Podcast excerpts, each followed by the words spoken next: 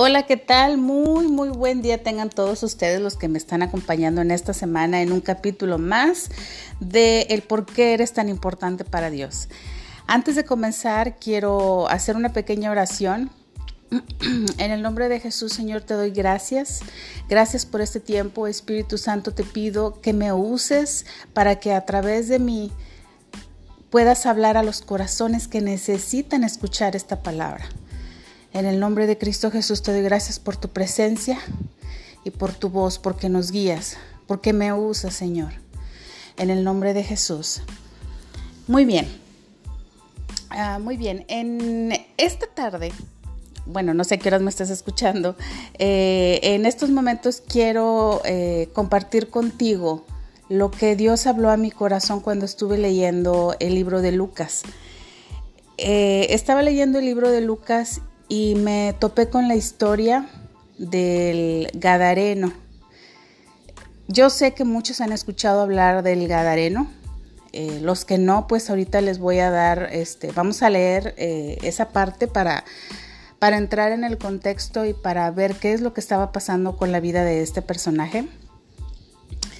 Em, eh, quiero que me acompañes en el, el libro de Lucas, en el capítulo 8, pero vamos a estar leyendo a partir del 22.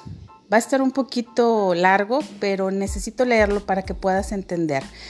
Eh, capítulo 8 de Lucas, del verso 22 hasta el 39. Y ahorita vamos a ir analizando eh, los puntos para que para ir desmenuzando y poder ir entendiendo lo que yo quiero compartir contigo y lo que Dios quiere hablar a tu corazón.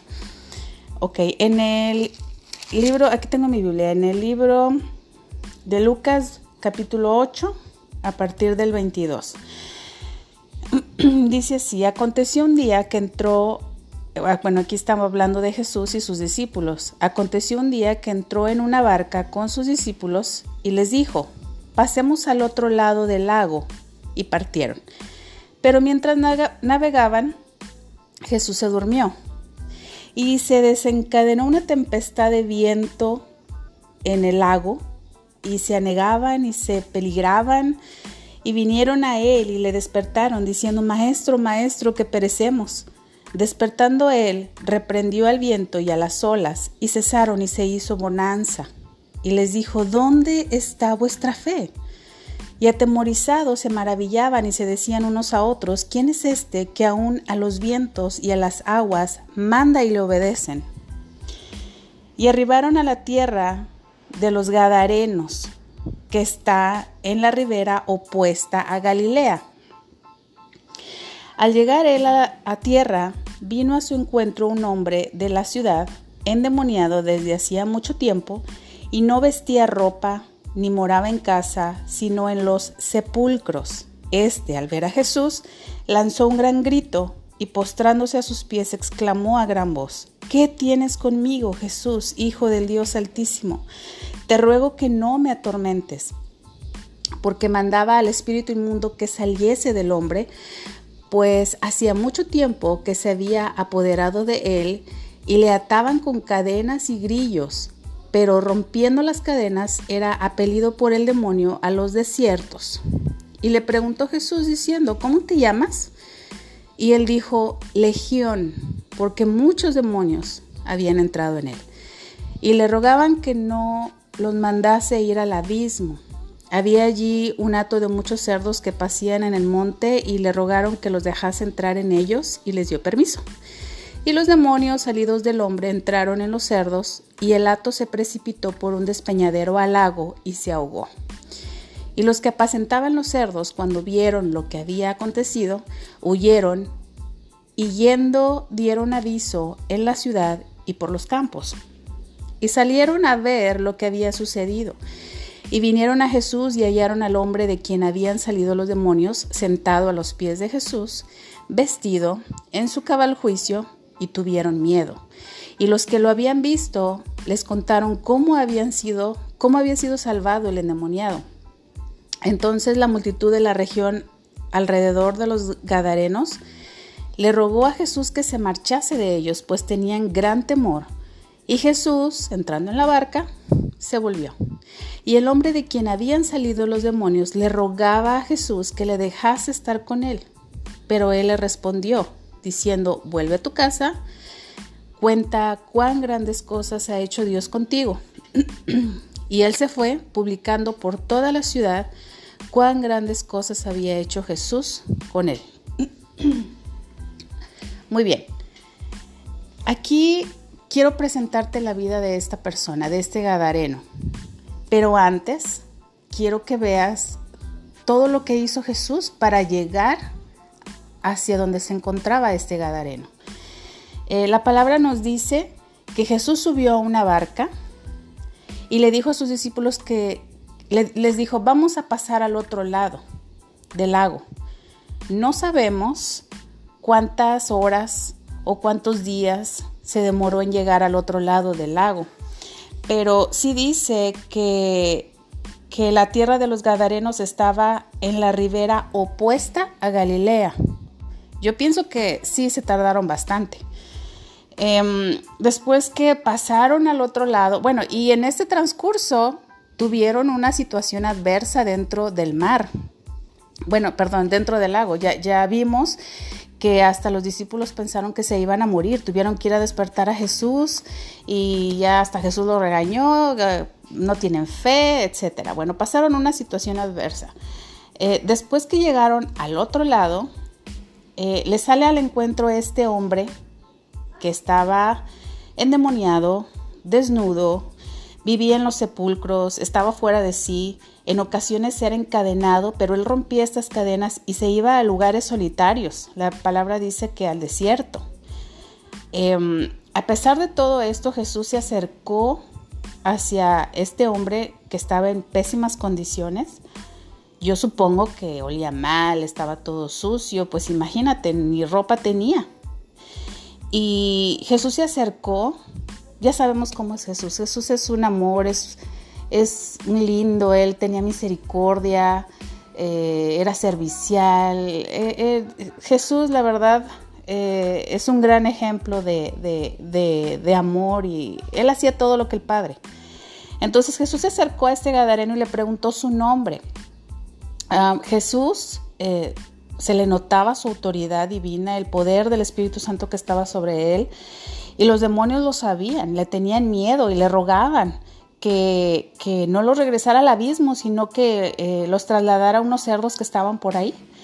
Y Jesús se los concedió. Les, bueno, así sucedió. Corrieron, los cerditos corrieron a un despeñadero y se ahogaron.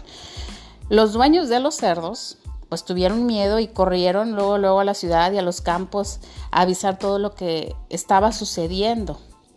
Pero para cuando todos vinieron a ver eh, a Jesús y a este endemoniado, pues ya el endemoniado ya no estaba endemoniado. Jesús lo tenía ahí a sus pies, este, este gadareno estaba completamente libre, estaba cubierto en ropas, recordamos que estaba desnudo eh, ya estaba en sus cabales. Y, ¿sabes qué hizo la gente cuando eh, al presenciar tal suceso? ¿Sabes lo que, lo que hicieron? Corrieron a Jesús de ese lugar. No lo quisieron ahí, tuvieron miedo, no sé por qué tuvieron miedo, pero lo que habían visto era algo bueno. Pero no quisieron a Jesús ahí, lo corrieron. Y sabes que Jesús no pudo entrar a hacer más milagros a ese lugar porque Él es un caballero y si no lo quieres en tu vida, Él simplemente se sube a su barca y se va. Que eso fue lo que pasó. ¿Qué pasó con este Gadareno? Él quería ir con Jesús, pero Jesús le dio una instrucción o una encomienda. Le dijo, vuelve a tu casa, cuenta cuán grandes cosas ha hecho Dios contigo. Jesús Fíjate bien lo que hizo Jesús. Jesús cruzó un lago entero solo por alcanzar una sola vida, que es la vida del Gadareno. Porque la Biblia dice que no lo dejaron entrar a la ciudad a hacer todas las cosas buenas que él quería hacer, sin embargo lo corrieron. Y, y él lo que hizo fue recorrer todo este lago, incluso eh, tuvieron que pasar por una situación difícil dentro del lago únicamente para ir por, este Gadareno, para ir a salvar su vida. Y yo quiero que, que mentalicemos eso, que, que, lo miremos como nuestra vida, que Jesús hizo, hizo muchas cosas por nosotros, por amor a nosotros. Tú eres importante para Dios. Yo soy importante para Dios. Si tú necesitas de Él y estás apartándote en tu soledad, agobiado, triste, frustrado, así como este gadareno que se iba a los lugares solitarios, permite que Jesús baje de la barca, pregunte tu nombre, que tenga esta relación contigo y que rescate tu vida. Dios te ama así en la condición en la que estás. No tienes que cambiar para sentirte, eh, porque a veces nos sentimos sucios y no venimos a la presencia de Dios. Y esa es una mentira del diablo. Así como tú estás, Dios te ama y Él quiere, así como estás, tener una relación contigo. Porque mientras Él, eh, mientras tú y Él poco a poco vayan caminando en esta relación, él irá transformando tu vida pero no, Él no va a transformar tu vida si tú desde un principio no le invitas, no le permites, como esta gente que no le permitió ni siquiera eh, entrar a la ciudad. Lo corrieron. Y muchos de nosotros a veces corremos a Jesús de nuestra vida y Él es un caballero, Él no nos va a obligar a nada, Él va a esperar pacientemente cuando nosotros lo invitemos a tener una relación con Él.